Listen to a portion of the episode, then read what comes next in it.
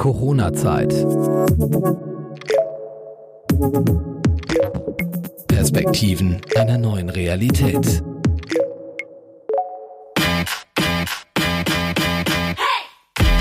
Die Ministerpräsidentinnen der Länder kommen wieder mit Bundeskanzlerin Merkel zusammen, um die Corona-Lage in Deutschland zu bewerten. Im Gespräch sind weitere Verschärfungen wie Ausgangssperren oder eine Homeoffice-Pflicht. Und auch der Fußball gerät erneut ins Visier. Der saarländische Ministerpräsident Thomas Hans fordert eine neue Debatte über den Profifußball. Herzlich willkommen zu einer neuen Episode Corona-Zeit. Mein Name ist Steffi und heute geht's ums Thema Fußball. Mein Gast kann viel darüber sagen, denn er ist mitten im Geschehen. Er ist nämlich Spielerberater. Willkommen, Jem Ergün aus Hamburg. Hallo Steffi, danke für die Einladung. Hallo Jem, schön, dass du mitmachst. Ja. Jem, du bist Spielerberater. Ja. Und äh, da habe ich mich natürlich gefragt, welche Beratungen brauchen denn Fußballspieler? Was genau umfasst dein Job?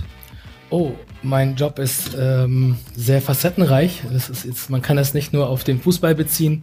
Ähm, wenn man nur mal das Thema Jugendspieler nimmt zum Beispiel, äh, dann kommen ähm, Dinge hinzu wie die Pubertät, äh, das Talent, was grundsätzlich vorhanden sein muss, aber eben auch dann ab einem gewissen Alter entscheidend auch der Charakter, der dann stimmen muss, um wirklich auch die Begebenheiten im Fußball, die Anforderungen, die immer ähm, höher gestellt werden an Jugendliche, denen auch gerecht zu werden. Du sagst Pubertät, das heißt, wir sprechen eher dann von jüngeren Fußballspielern. Wie alt sind denn deine Schützlinge ungefähr?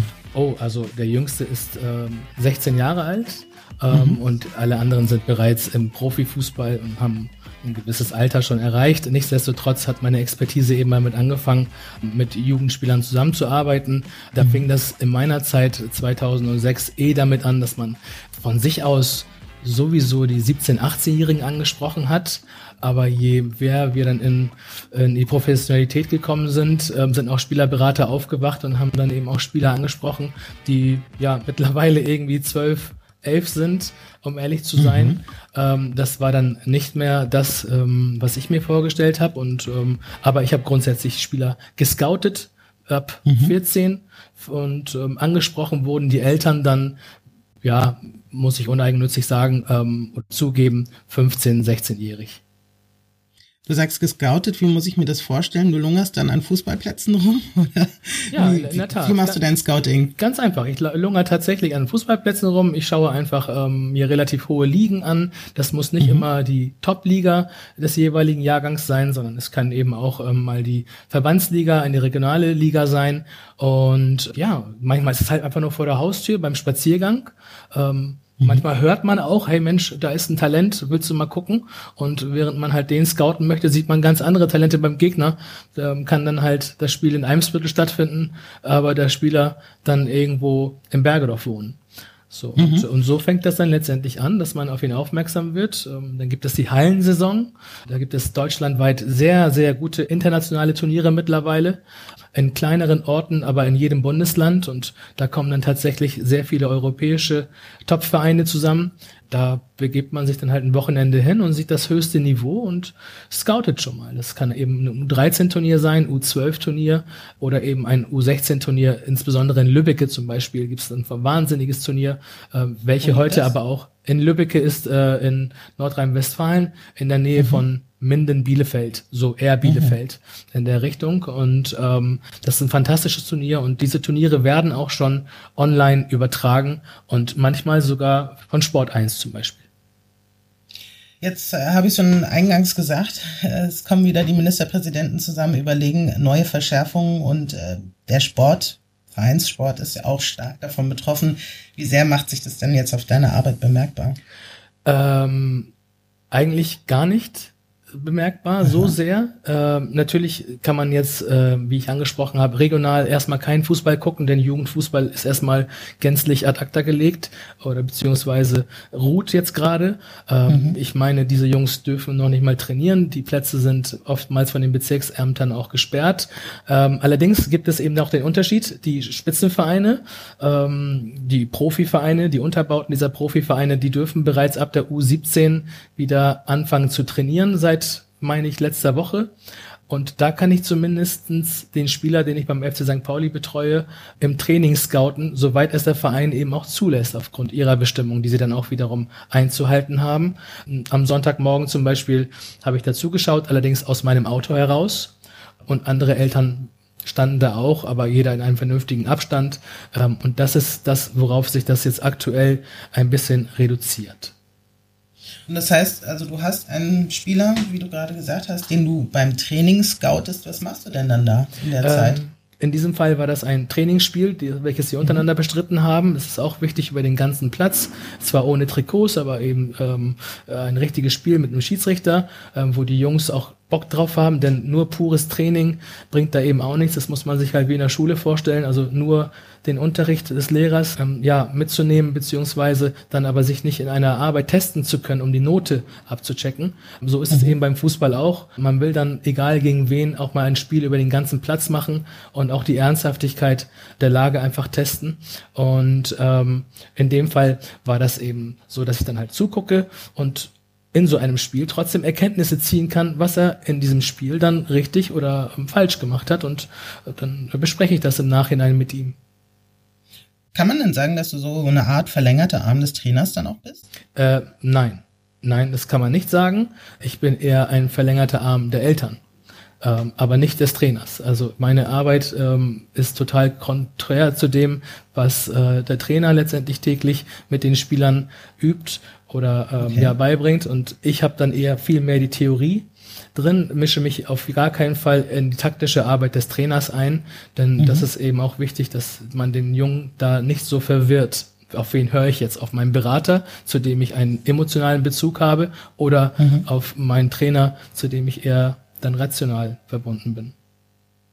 Ja, weil du sagst, du beobachtest den dann während des Trainings und mhm. was sprichst du denn dann an zum Beispiel? Oh, ich spreche einfach an, wie er sich taktisch in welcher Situation falsch verhalten hat. Oder aber mhm. sage ihm auch, hey, dieser Abschluss war fantastisch, diese Pässe waren sehr, sehr gut und ähm, sag ihm einfach, worauf es ähm, dann eben ankommt in der Spitze. Man muss mal äh, etwas feststellen. Also wenn man mal den Unterschied zwischen der dritten Liga nimmt und der ersten Bundesliga nimmt, dann ist es nicht so, dass der Einzelne im Sprintvermögen in der Bundesliga schneller ist als der Spieler, der in der dritten Liga Fußball spielt. Nur ist mhm. der Unterschied im Kopf. Im Kopf muss man einfach viel schneller sein. Und das ist dann der Unterschied zwischen erster und dritter Liga und eben entsprechend der Liga, in der man sich dann wiederfindet. Man muss also im Kopf viel schneller sein. Man muss zusehen, dass man Situationen vorausahnt, antizipieren und so wie, wie, wie ein bisschen Schach muss man dazu sehen, dass man zwei, drei Schritte vorausschauend Fußball spielt, denn da ist es das, worauf es ankommt. Und das ist eine Leistung, die erbringt der Trainer nicht bei den Spielern? Ähm, Muss er doch, die dann nicht auch darauf hinweisen? Doch, das, das machen, trainieren? Doch, das machen die auch, ganz klar. Mhm. Das machen die auf jeden Fall. Aber sie können sich eben nicht um 25 Spieler kümmern, so wie ich mich um einen kümmere. Und okay, ich kann da viel, heißt, viel intensiver drauf eingehen. Der Trainer spricht's mal an. Ähm, aber wenn ich jetzt Einzelunterricht machen würde als Lehrer mit jemandem und ihn permanent im Unterricht habe, dann kann ich natürlich viel effektiver etwas beibringen als, als ein Lehrer 25 Schülern. Ähm, ja, da muss er halt allgemeine Ansagen machen und kann das, kann auf das Individuum mal eingehen, aber eben nicht permanent. Und meine Aufgabe ist nicht, der Mannschaft etwas zu erzählen, sondern nur diesen individuellen Spieler, um den ich mich zu kümmern habe. Du machst das ja nicht nur regional, du bist bundesweit unterwegs. Wie, wie kannst du dich denn gleichermaßen in verschiedenen Regionen um deine Schützlinge kümmern? Ähm, ja, das ist in der Tat ähm, eine gute Frage. Es ist so, dass ich mich ähm, quasi gar nicht darauf beziehe, so viele Spieler zu beraten, sondern ich kann immer mhm. nur das machen, um jedem Einzelnen gerecht zu werden, habe ich fünf, maximal sechs Spieler. Das bedeutet, mhm. ich bin in der Lage, von jedem Spieler während einer Saison fünf bis sechs Spiele vor Ort live anzusehen, was auch extrem wichtig ist.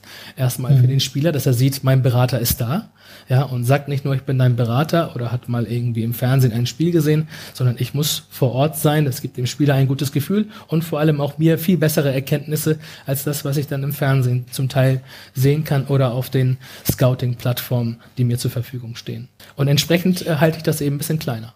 Aber du bist ja auch international unterwegs, ne? oder zumindest europaweit, ja. hast du ja. mir im Vorgespräch gesagt. Genau, genau. Wie machst du das da und wie ist es jetzt zum Beispiel mit Beschränkungen? Darfst du, ist es eine geschäftliche Reise, wenn du jetzt zum Beispiel nach Belgien oder so fährst? Ähm, es wäre eine geschäftliche Reise, allerdings ähm, machen wir das gar nicht. Denn mhm. jeder ist da sensibilisiert, gerade Fußballer. Ähm, da geht es einfach weiter und ich muss auch die Jungs schützen.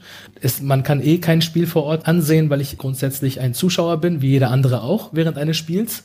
Ja, da gibt mhm. es dann keine Unterschiede. Ich bin kein Vereinsfunktionär und habe da Privilegien und könnte mal ein Spiel zuschauen, ähm, sondern ich bin ganz normal Zuschauer und das äh, wird gerade europaweit ausgeschlossen.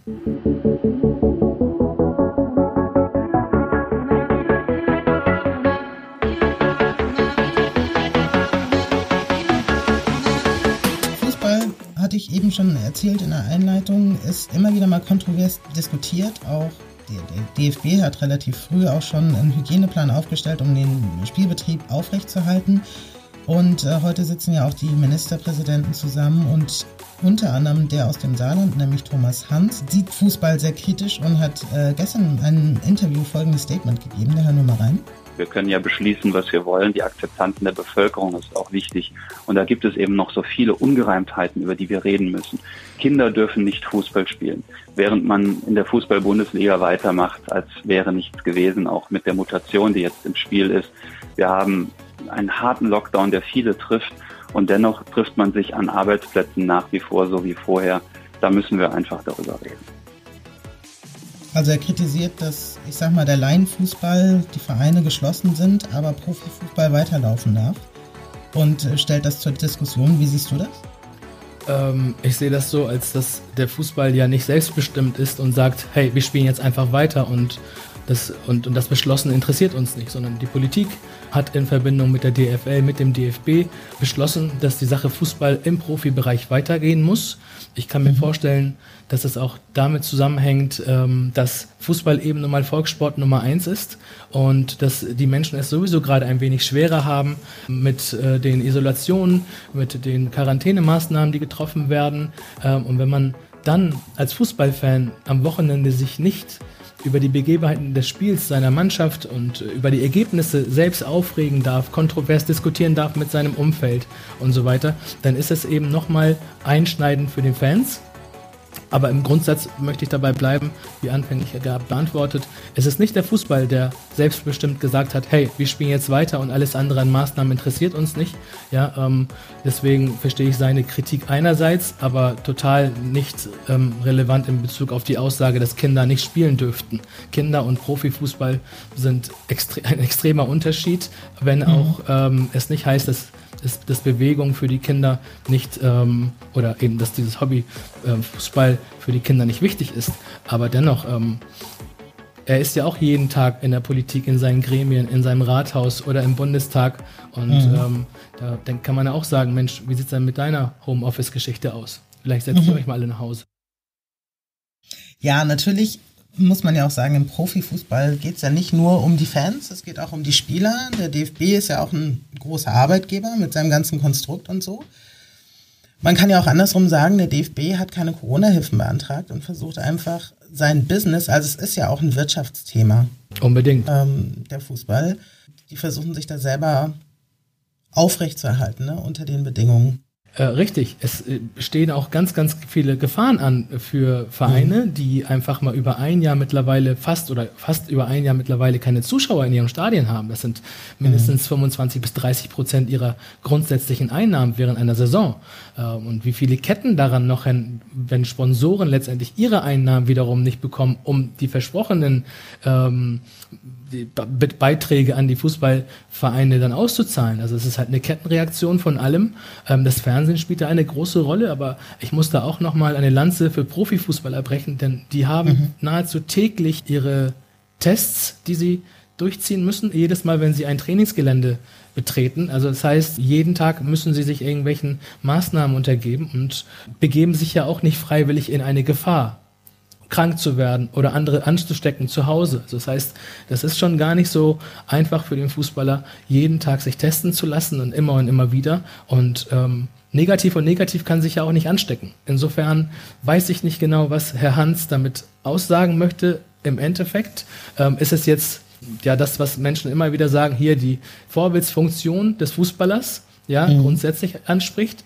Ähm, aber diese Leute sind nicht so, dass sie trotzdem einkaufen gehen, ähm, obwohl die Geschäfte zu sind oder feiern gehen oder sich in Bars aufhalten oder sich mit ihren Freundinnen irgendwo außerhalb oder Freunden außerhalb treffen, sondern sie gehen zum Training, werden dort getestet, dürfen dann am Training teilnehmen und gehen nach dem Training nach Hause.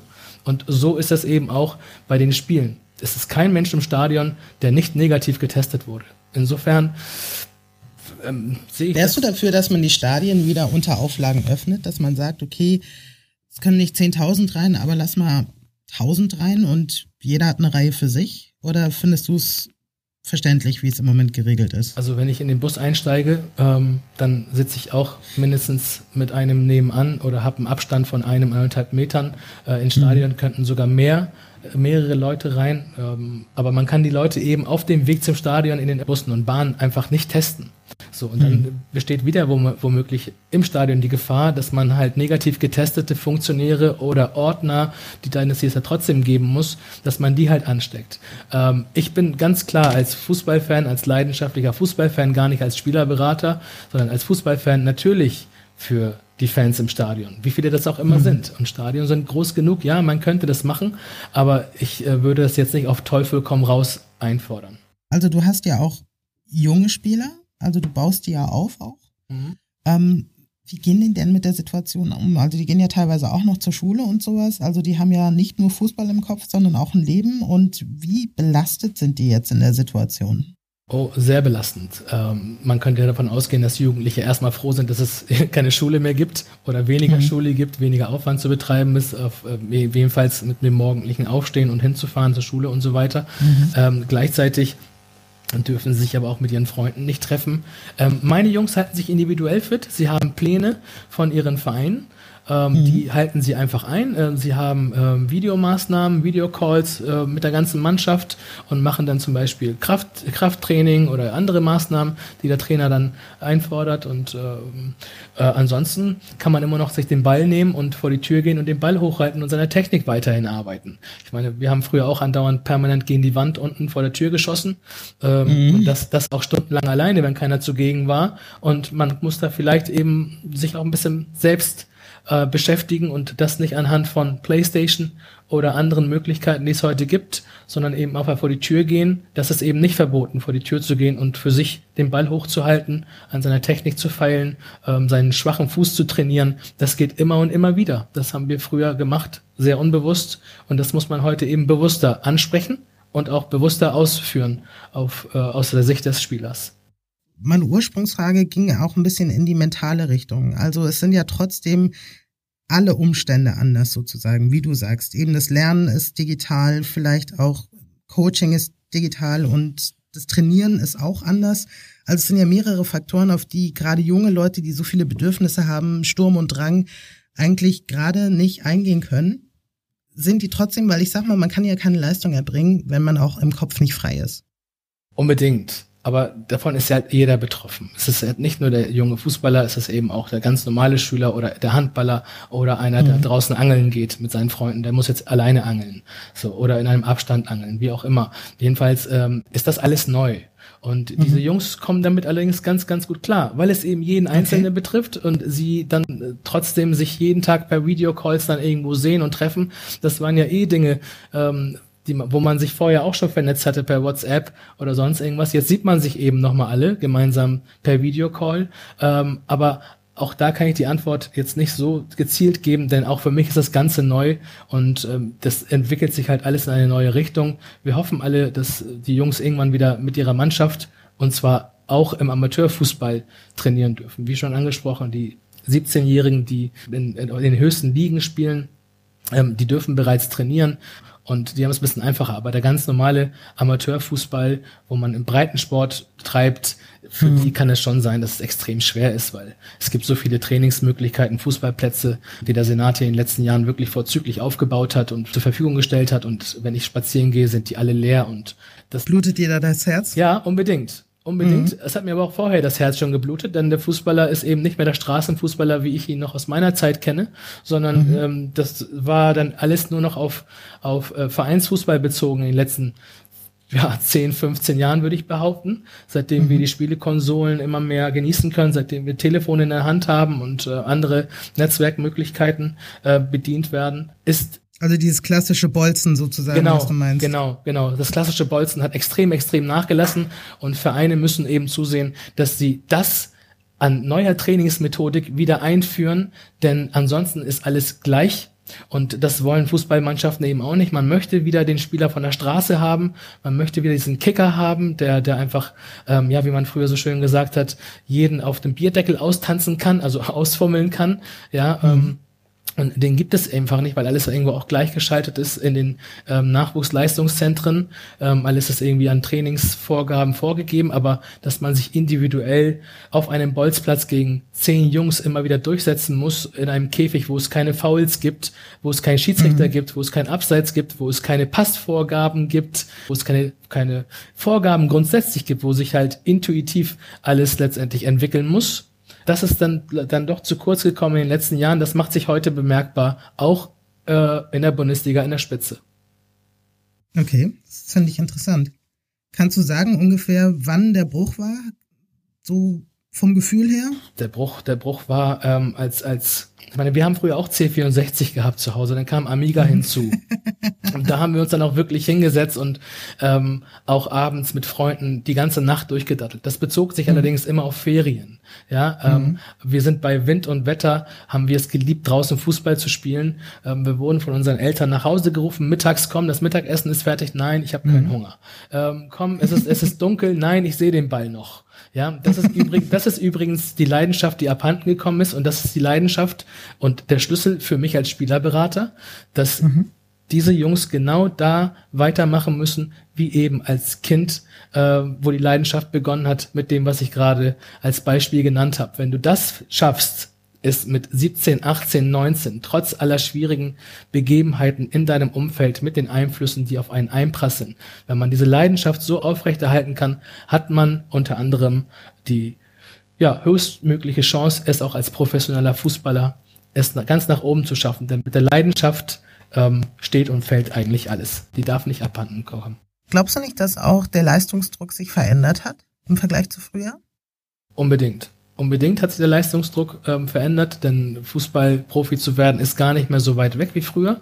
Ähm, man kann es heute viel einfacher schaffen. Es gibt viel mehr Möglichkeiten und mhm. vor allem gibt es auch den Zwang für Fußballvereine, die im lizenzierten Bereich eben auch ihre eigen ausgebildeten Spieler einen Profivertrag geben müssen. Das war in meiner Zeit ähm, einfach nicht der Fall und bis 2000 mhm äh, 8, 9, 10 eh nicht. Dann wurde es so langsam eingeführt. Ähm, kann aber auch sein, dass es 2004 war. Ich bin mir jetzt nicht ganz sicher. Ähm, nachdem Deutschland bei der Europameisterschaft so kläglich gescheitert ist, hat man wirklich mhm. alle Hebel in eine andere Richtung gedreht und hat zugesehen, dass man den eigenen Nachwuchs so qualitativ fördert, sodass wir 2014 dann auch verdient Weltmeister geworden sind. Und das war dann eben auch die erste Generation, die genau so gefördert wurde.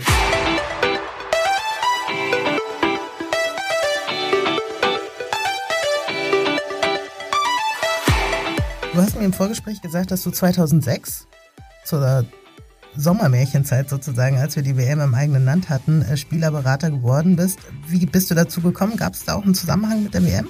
Nein, nee, es gab eher einen Zusammenhang damit, dass ich selbst genervt aufgehört habe mit dem Fußball im Amateurbereich. Ich habe damals mhm. äh, in, auf höchstem Amateurniveau gespielt, wie eigentlich ähm, ja die ganze Zeit und hatte dann abrupt keine Lust mehr und wurde dann angesprochen, ob ich nicht Trainer werden wolle. Und mhm. Ähm, dachte, okay, das könnte was für mich sein. Äh, wenigstens bin ich dann nach wie vor im Fußball etabliert. Das hat sich dann dazu ergeben, dass es einen talentierten Spieler gab, ähm, aus der Mannschaft übrigens drei, vier, ähm, zu denen ich heute nach wie vor noch sehr intensiven Kontakt habe. Zwei davon haben es in Richtung Profifußball geschafft. Einer ist ein sehr guter Psychologe geworden, also den konnte ich auch noch ein bisschen mitbegleiten in seinen Anfängen als Fußballspieler. Und ich habe nach wie vor Kontakt zu denen. Und so hat sich das ergeben, dass ich dann halt diesen einen Jungen zum ersten FC Köln transferiert habe und ähm, quasi meine Berufung eigentlich gefunden habe, weil ich war vorher nicht so derjenige, der zielgerichtet auf einen Job aus war, beziehungsweise auf eine Berufung. Fußball war halt immer die Leidenschaft und die konnte ich erst sehr, sehr spät loslassen. Aber so ging das halt 2006 los, mit dem Trainer-Dasein und dann darüber hinaus ein Jahr später diesen Jungen zum ersten FC Köln transferiert zu haben. Und dann habe ich die Fußball-Trainergeschichte gelassen und habe mich tatsächlich darauf fokussiert und bin seit heute dabei und ähm, musste auch durch Höhen und Tiefen gehen, musste lernen dabei. Äh, und heute kann ich sagen, dass ich ähm, einer guten Erfahrung tatsächlich äh, meine Expertisen weitergeben kann. Jetzt sagst du, du hast gleich quasi im ersten Jahr einen transferiert zum FC Köln. Hattest du da schon Kontakte hin? Oder nee. ruft man da einfach an und sagt, ich habe hier ein, ein Top-Spiel? Ja, ich, äh, mein damaliger Fußballpartner und äh, auch heute nach wie vor guter Freund Elia Pecher war dabei. Und ähm, wir dachten, okay, wie machen wir das? Und dann saßen wir halt in meiner Küche und haben dann über transfermarkt.de die Daten der Vereine herausbekommen und haben uns dann durchtelefoniert. Die ersten drei, vier Anrufe waren ein Desaster. Ja, tatsächlich. Und wir wussten auch gar nicht, wie genau wir jetzt das Ganze ansprechen, wie wir ihn anbieten, wie wir die Stärken hervorheben und so weiter. Und dann haben wir uns nach dem dritten, vierten gesagt, hey, komm, wir gehen jetzt aufs Ganze. Scheiß mal drauf, entschuldige bitte den Ausdruck, ähm, mhm. was jetzt irgendwie da äh, rechtlich gefordert wird oder so. Äh, wir hauen jetzt rein und sagen, wir wollen gern den und den sprechen. So, und auf einmal hatten wir die Personen, die entscheidend waren, auch am Telefon. Am Ende hatte dieser Junge übrigens, der unser erster Transfer war, vier Angebote. FC St. Pauli, Werder Bremen, Hannover 96. Aber der erste FC Köln war der erste ja. Verein, der tatsächlich bei dem Anruf gleich den Scout gefragt hat, ob er morgen nach Hamburg fahren könne. Und so kam das dann halt, dass wir nach Köln eingeladen wurden und sehr herzlich begrüßt wurden, sehr professionell wurde mit uns dort umgegangen und für uns war klar, die anderen kamen halt durch die Werbung des ersten FC Köln auf den Jungen äh, mit der Aufmerksamkeit äh, mhm. und für uns war klar, wir gehen dorthin mit dem Jungen zu dem Verein, der ihn am meisten wollte. So, und das war der erste FC Köln und das war auch ein richtiger Schritt für den Jungen, der ist da nach wie vor sehr glücklich geworden, hat unglaublich viel für sich gelernt, auch Profi geworden unter anderem. Und ähm, ja, jetzt hat er immer noch ein Netzwerk nach Köln und diese Dankbarkeit höre ich immer wieder mal raus, wenn wir telefonieren. Wie lange begleitest du denn so ein Spieler? Also du hast ihn jetzt quasi transferiert nach Köln. Ist dann damit deine Aufgabe vorbei oder bist du nach wie vor noch Ansprechpartner für den? Nein, genau dann geht's erst los. Also der Transfer ist letztendlich so äh, die Endgeschichte. Aber ähm, man, man muss eben immer wieder dranbleiben und im Fußball ist es eben so, dass man keine Verträge mit Spielern abschließen kann. Jedenfalls ich als Berater nicht. Der Berater, der Spieler mhm. kann jederzeit zu mir sagen, hey, vielen Dank für deine Hilfe, für deine Unterstützung, für deine Arbeit, aber ich habe mich jetzt entschieden, meinen Weg allein zu gehen oder habe mich entschieden, mit einem anderen Berater zusammenzuarbeiten. Ich arbeite eher im Schnitt sehr lange mit meinen Spielern. Mhm. Jetzt die beiden Profis, die ich jetzt zum Beispiel habe, der eine in Polen bei Krakowia und der andere beim VfL Bochum, mit denen arbeite ich mindestens seit zehn Jahren zusammen. Das ist natürlich eine ganz andere wow. emotionale Bindung. Wollte ich gerade sagen, richtige Beziehung aufgebaut. Sozusagen. Richtige Beziehung und ähm, ich habe zum Beispiel Marcel Hartl mit 15 akquiriert. Der ist heute sehr ein sehr erfolgreicher Spieler bei, bei Arminia Bielefeld in der Bundesliga und mit dem habe ich zwischen 15 und seinem 19. Lebensjahr sehr intensiv gearbeitet. Und das ist dann natürlich eine Zeit, die prägend ist, sowohl für mich, aber jetzt auch für den mhm. Spieler. Ähm, heute hat er zufälligerweise Geburtstag und äh, er hat dann die erste SMS morgens von mir bekommen und zwei Minuten später hat er geantwortet. Ähm, wir tauschen uns nach wie vor aus, obwohl ich nicht mehr sein Spielerberater bin. Mhm. Hat er keinen mehr oder hat er einen anderen? Er hat die beste Agentur, das ist Sports Total. Ähm, die gehört mittlerweile zu den sieben, zehn besten Agenturen der Welt. Und da mhm. muss ich dann die Jungs auch gehen lassen. Denn ähm, mhm. ich kann jetzt nicht sagen, hey, ich habe hier die Weisheit mit Löffeln gefressen oder ich habe dir aber das und dies getan, äh, deswegen bleibt mein Leben bei mir, sondern er muss seinen Weg weitergehen und wenn ihm meine Agentur weiterhelfen kann, dann muss er diesen Schritt auch tun. Da bin ich auch der mhm. Letzte, der ihn in irgendeiner Form festhält, denn ich weiß, die Jungs rufen mich immer wieder an, denn sie wollen eben meine Stimme hören, denn die ist prägend gewesen in entscheidenden Jahren, dass ihnen aber eine Agentur wie Sports Total natürlich viel besser weiterhelfen kann mit ihren Möglichkeiten, die sie haben. Das ist okay, aber dass sie den Jungen individuell besser beraten in der Ansprache, das wage ich zu bezweifeln, aber darauf kommt es dann eben auch nicht an, wenn ich ihn gehen lassen möchte. Was ich sehr spannend fand, was du mir erzählt hast, vielleicht noch zum Schluss die Frage, Du sagtest mir, dass Spielerberater einen super schlechten Ruf haben, was mir nicht klar war, aber ich bin, muss ich auch fairerweise sagen, nicht im Thema drin. Fußball gucke ich nur auch alle zwei Jahre bestenfalls. Wieso ist das so? Also Steffi, erstmal muss ich dich verbessern. Also super schlecht habe ich nicht gesagt. Ich habe eher gesagt, schlechten Ruf haben. Okay. Naja, weil, weil die Bevölkerung einfach denkt, dass wir nur dann da sind, wenn wir das große Geld machen wenn wir einen Tra mhm. Spieler transferiert haben. Die denken halt immer, immer wieder, ähm, dass ähm, wir zu windig unterwegs sind und dass es uns einfach nur im Abschluss oder darauf ankommt, den großen Deal zu machen, um selbst am meisten zu, zu, davon zu partizipieren. Man muss Aber du begleitest die doch jahrelang. Also es, es geht ja nicht nur um einen Transfer, Provision kassieren und dann weg. Ja, aber die Schlagzeile sieht einfach anders aus. Keiner weiß, was dazu gehört, äh, über ein Jahr, über zwei, über drei, über vier Jahre so einen Spieler zu begleiten man muss auch verstehen, in der Jugend gibt es eigentlich keine Vergütung für Spielerberater. Ja? Mhm. Und das geht erst dann los, wenn ich ihn tatsächlich mindestens in die vierte Liga gebracht habe. Und dann muss es schon ein Verein sein, der dann auch Spielerberater vergütet. Ansonsten geht es mhm. ab der dritten Liga los. Also was dazu alles gehört, vier, fünf Jahre mit einem Spieler zu arbeiten ab der Jugend, um dann im ersten Jahr ein Monatsgehalt des Spielers als Vergütung zu erhalten und ein Monatsgehalt eines Spielers mit 19, 20 im Profibereich in der dritten Liga ist ungefähr ein, ja, mit, mit 5000 Euro zum Beispiel. Dafür habe ich mhm. aber fünf Jahre lang mit ihm zusammengearbeitet. Man kann sich das einfach mal ausrechnen. Das ist weniger als 100 Euro im Monat. Ja, in, mhm. so, also, aber man denkt eben, dass Spielerberater immer keine Arbeit leisten, sondern tatsächlich nur, wenn es dann darum geht, einen Transfer zu machen, den Spieler falsch beraten äh, oder ihn dahingehend beraten, wo es das meiste Geld gibt. Aber das äh, ist ganz und gar nicht so. Es gibt mit Sicherheit die schwarzen Schafe, die es in jeder Branche gibt. Es gibt einfach nur die Spielervermittler, aber ich bin kein Spielervermittler. Ich bin primär ein Spielerberater. So, also ich berate meine Spieler durchgehend. Werden die vielleicht auch in einen Topf geworfen? Ja, natürlich. Ganz klar. Wir werden in einen Topf geworfen, genauso wie der Immobilienmakler.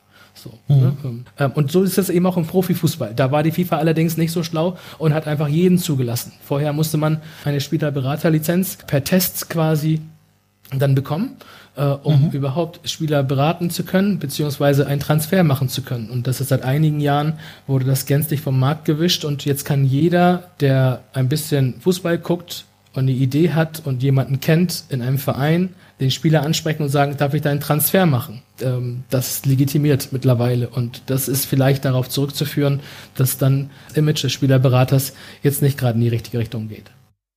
Ah. Vielleicht hattest du jetzt die Gelegenheit, äh, mit dem Vorurteil aufzuräumen und auch einfach mal hinter die Kulissen zu zeigen, wie viel Arbeit daran hängt, was du mit den Spielern machst und dass es nicht nur ein Fax schicken ist. ein Transferfax, ja. Das, ich weiß aber, das kommt immer in den Medien ganz groß. So, ja. Äh, heute Nacht um Mitternacht läuft das ab. Ja. Und die Faxe glühen. Das, äh, der Teil, den ich immer mitkriege. Genau, das ist auch ein sehr, sehr spannender Teil übrigens. Auch, auch mhm. für mich als Berater, auch wenn man keinen Transfer macht, macht das echt wirklich Spaß. Und aber es gehören wirklich viele, viele Faxe, viele Mails, viele Telefonate mit Vereinen äh, hinzu, um im Endeffekt überhaupt diesen Transfer dann im Abschluss in der Transferperiode. Ja, das sind Vorbereitungen von drei bis sechs Monaten nur in Bezug auf den Transfer die Spielerberatung geht parallel eben auch weiter. Ja, es bleibt nicht aus und ist sehr, sehr, sehr, sehr facettenreich, denn es geht nicht immer nur um Fußball. Jam, ich sag herzlichen Dank. Ich habe ganz neue Welten durch dich jetzt kennengelernt. und äh, wünsche dir und deinen Schützlingen, deinen Spielern viel Erfolg, auch gerade in der aktuellen Situation, dass es äh, demnächst wieder Stadien mit Publikum geben kann dass sie angefeuert werden. Ja, vielen Dank auch. Das wünsche ich mir vor allem auch für die Fans, äh, für, für die leidenschaftlichen Fußballfans auch, dass sie wieder bald in die Stadien können, dass sie vor allem auch ihre, äh, ihren Leben ganz normal weiterführen können und bedanke mich recht herzlich für die Einladung. Für mich war das auch das erste Mal und hat extrem viel Spaß gemacht und ja, Dankeschön. Sehr gerne. Das war Corona-Zeit. Ein Podcast der Euphonica Audioproduktion. Wir produzieren Corporate Podcasts für Ihr Unternehmen. Wenn auch Sie einen Podcast starten möchten, besuchen Sie unsere Website www.euphonica.de. Wir beraten Sie gern.